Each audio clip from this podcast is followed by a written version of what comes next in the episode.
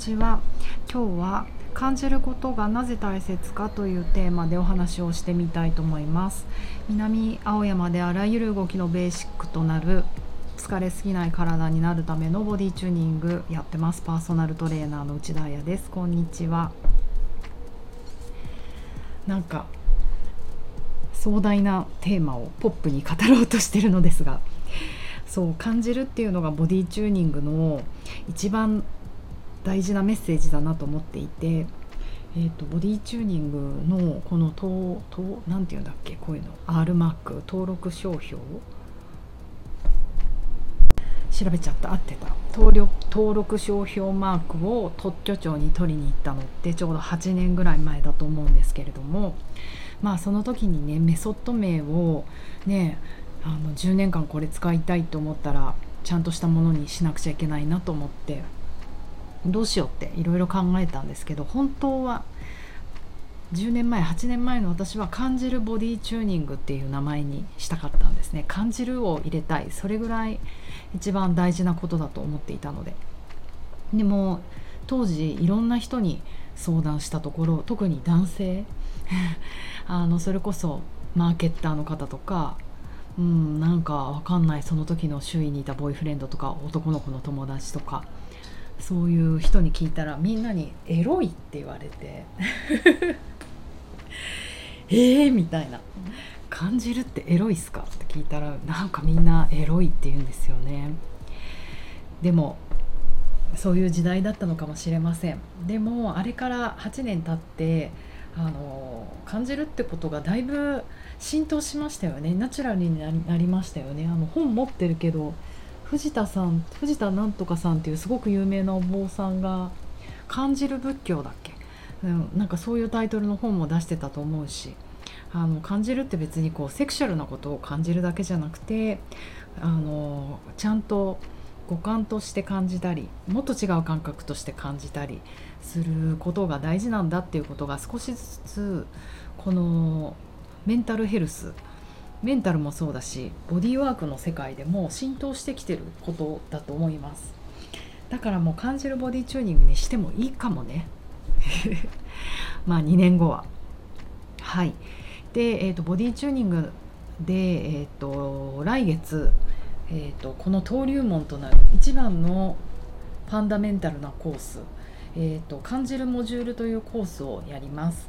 えーと、ちょっとなんかいきなり宣伝になっちゃって恐縮なんですけれども、えーと、そのコースにご参加いただく人は6月中にお申し込みいただくと early bird 料金とか言ってかなり安くエントリーできるんですね。で今ちょっと場所の関係とかいろいろ考えていて、えーともうそろそろ締め切りかなって思ってます。でも6月いっぱいってあの初めに言ってしまったので6月いっぱい待とうと思いますのであの気になる方は早めにあの連絡ください。いろいろ聞いてあやっぱり今タイミングじゃないなっていうのも全然ありだと思うので私も今回はこう無理に何が何でもいっぱいの人数入ってほしいとはあの思えてないのでその準備ができてないので。なのであの今後の未来のために次はえーと、この感じる動くコースの後に動くモジュールをやるんですけどこれは残念ながら初めての人が入ってこれないので今まで受けてる人たち対象になるんですけれども秋にまた回復とか触れるモジュールのコース回復するボディチューニング触れるボディチューニングっていうコースをやろうと思ってるのでそこからは新しい方もエントリーできるのでいろいろあの情報を発信していきますのでボディチューニングについて感じることについて。あのフォローし続けてください。まああのそんな感じでいつか受けたいと思ってますっていうお声でも構わないのでコンタクトいただけると嬉しいです。さてで本題の感じることがなぜ大切なのかっていう。これ壮大なテーマで本当は100通り答えは言わなきゃいけない。言えなきゃいけない。でも究極に一つ今日思いついたことを一つ言うとその答えは私たちがえっ、ー、と「We are sensory motor beings」だから。うふかっこいい。なぜなら、えー、とこれあの、うん、あの外人の先生にこの間ソマティックエクスペリエンシングのあのコンサルティングがあったんですけれども、えーと、ニュージーランドの先生であのヨガも教えてらっしゃりするボディーワーカーの先生だったのでちょっと思わず困らせちゃおうと思って聞くんですよ。こういうことを意地悪ですよね。でも向こうの人ってすごいやっぱりキャッチーな言葉をねパーンって一発で返してくれて彼女は「We are sensor motor beings」って言ってた。もしくは「We are sensor motor creatures」って言っててそれも可愛いなと思いました。言い換えると私たちは日本語でそれを私が訳して考えてみると私たちは感覚情報を受け取ってそしてそれをアウトプットしている生き物だからっていう回答でいいよねこれで。かっこいいよね。早速使わせていただこうと思うんですけれどもこのセンサーモータービングスって何かっていうとえっ、ー、とセンサリーナーブっていうのが感覚神経なんですね。モーターナーブっていうのが運動神経。だからもうざっくりというと私たちはうんえーと、運動神経と感覚神経を両方使って自分の体を動かしているそういう生き物なんだよっていうこと、うん、なのになんだろうなスポーツとかダンスとか、まあ、ヨガとかボディーワークもそうだけれども今8、うん、みんな8割方フォーカスしてるのがこのアウトプットのことに関してすごいトレーニングをいっぱいしてるような気がするんですよ。えーと、運動神経について。要は脳からの命令で頭のトップダウン脳から体への命令で骨格筋を働かせてどういう動きをしようかな。どういう振り付けで踊ろうかな。どういうヨガのポーズしようかなっていうね。そっちレッスンフォーカスする時間長くありません？普通のレッスンは。うん。でもその前に私たちは感覚情報をインプットで入れてるわけじゃないですか。えーと、それは感覚神経センサリーナーブっていうもので感覚器の情報を感覚も目目からでも耳からでも鼻から口から皮膚からでもいいけどまあこれ外受容器ですけどね外の受容だけどそれをその情報を脳に送るっていうこともできなかったらなんかスタックしちゃうのって分かります？2つルートがあって五感を感じる目鼻口とか皮膚とかから脳に送るルートと脳から体の骨格筋に行くルートともうこれざっくり言ってますけど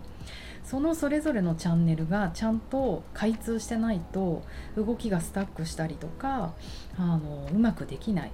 うんなんかダンスやってると思うんだけど先生の動きを見たまま動くってあのなかなか難しいことですよね。だからみんな頭で分かってるんだけどできないっていう。でそれは感覚神経がちゃんとしてて情報はキャッチしてるのかもしれない。でも運動神経がうまくいかないから表現できないよねっていう。でもみんなそうなんだって言うけどなんか私そうじゃない気もしていてそもそも感覚情報でそれをキャッチできないししてない人たちもいるなって思うんですよ。それは自分も教えててそうなんだけど。見えてるようで見えてない。まあ視覚はね錯覚が起こりやすいし聞いてるようで聞いてないとか。でそれって別になんかその人が愚かだとかなんかいけないとか言ってるんじゃなくてその人のあの身体状況が例えば交感神経がすごい優位な状態でいたりとか、まあ、自分もそうです。すんごい焦って踊ってる時は音が100倍早く聞こえるんだけど冷静に後から聞いてみるとなんでこの曲こんなゆっくりなんだろうと思ったりする。で聞いてるのは私じゃないですか。同じ人間が聞いてるのに自分のあの体の状況心拍のリズムとか呼吸のリズムとかによって聞こえる音の速さも違っちゃうってことは見えるものだって変わってくるんですよね。うん、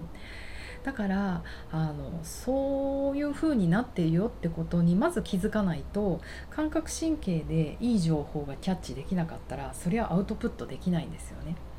だから特にボディチューニングはこの感覚神経でキャッチするところをあの開発していくことに時間をかけたいなと思うので逆に妙にアクロバティックな運動とかはしなくてゆっくり動いていって感じる力を高めていこうとなんかそういうワークになってます。うん、通じた？なんかね、うん、えっとまとめます。体からの情報を脳に伝えるルートが感覚神経。感覚器から中枢神経に行くってことですね。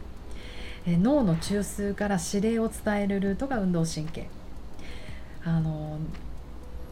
既存のワークは運動神経を鍛えるものばかりが多いけれども感覚神経もちゃんと養おうよっていう